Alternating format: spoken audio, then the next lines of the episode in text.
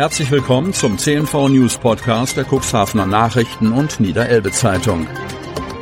In einer täglichen Zusammenfassung erhalten Sie von Montag bis Samstag die wichtigsten Nachrichten in einem kompakten Format von sechs bis acht Minuten Länge. Am Mikrofon Dieter Büge.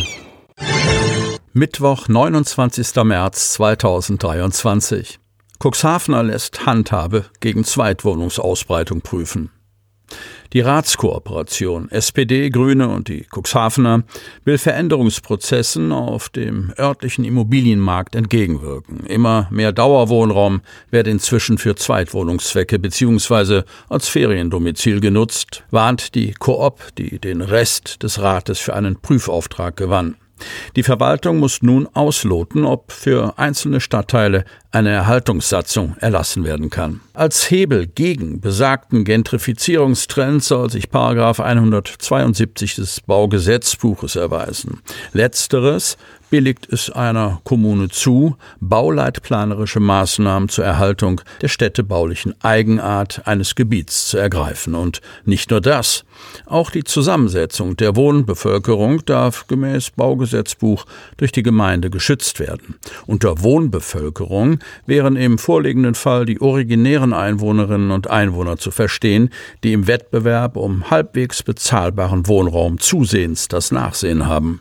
Das berichteten Sozialdemokraten wie die SPD-Ratsfrau Ulla Bergen, die in der jüngsten Sitzung des Stadtparlaments von einem starken Anwachs von Zweitwohnungen sprach, die zu Ferienwohnzwecken genutzt würden.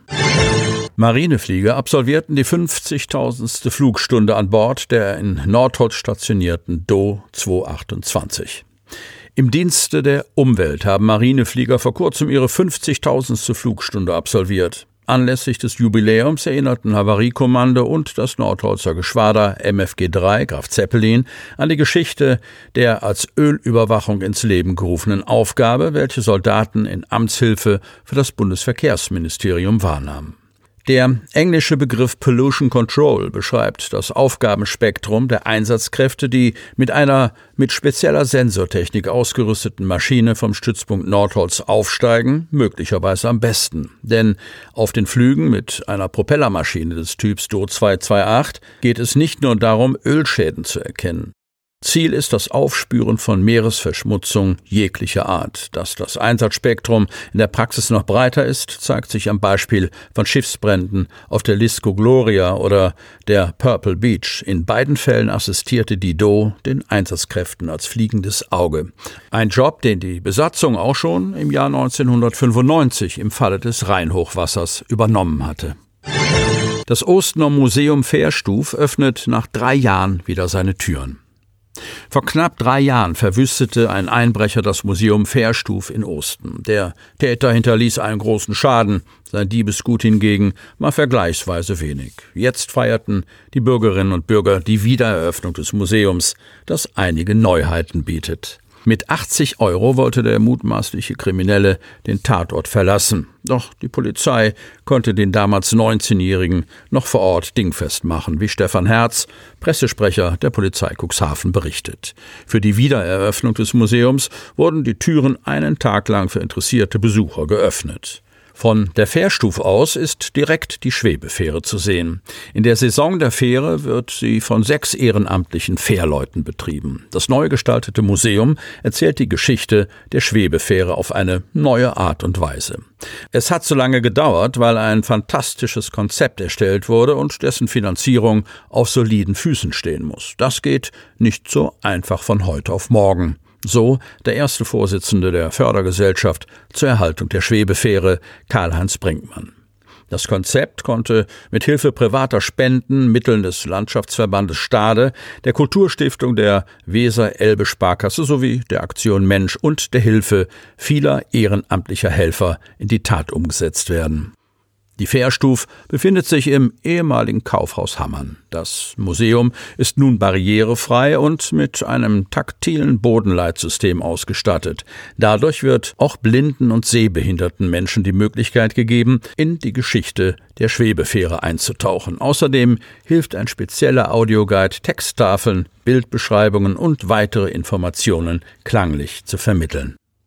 Die Fährstuf bietet zudem verschiedene Tastobjekte, über die das Museum erkundet werden kann. Es ist möglich, ein Zahnrad zu erfühlen, die Führung der Laufräder nachzuspüren oder den Hauptschalter umzulegen. Auch Rohrzange, Vierkantschraubenschlüssel und Schiffshämmer erwecken auf taktile Weise die Fährentechnik zum Leben. Brinkmann betont, dass es in dem Museum ausdrücklich erwünscht sei, die Ausstellungsobjekte anzufassen. Gut die Hälfte der Straftaten im Kreis Cuxhaven bleibt ungeklärt. Zwei Werte in der Kriminalstatistik 2022 für den Kreis Cuxhaven fallen auf.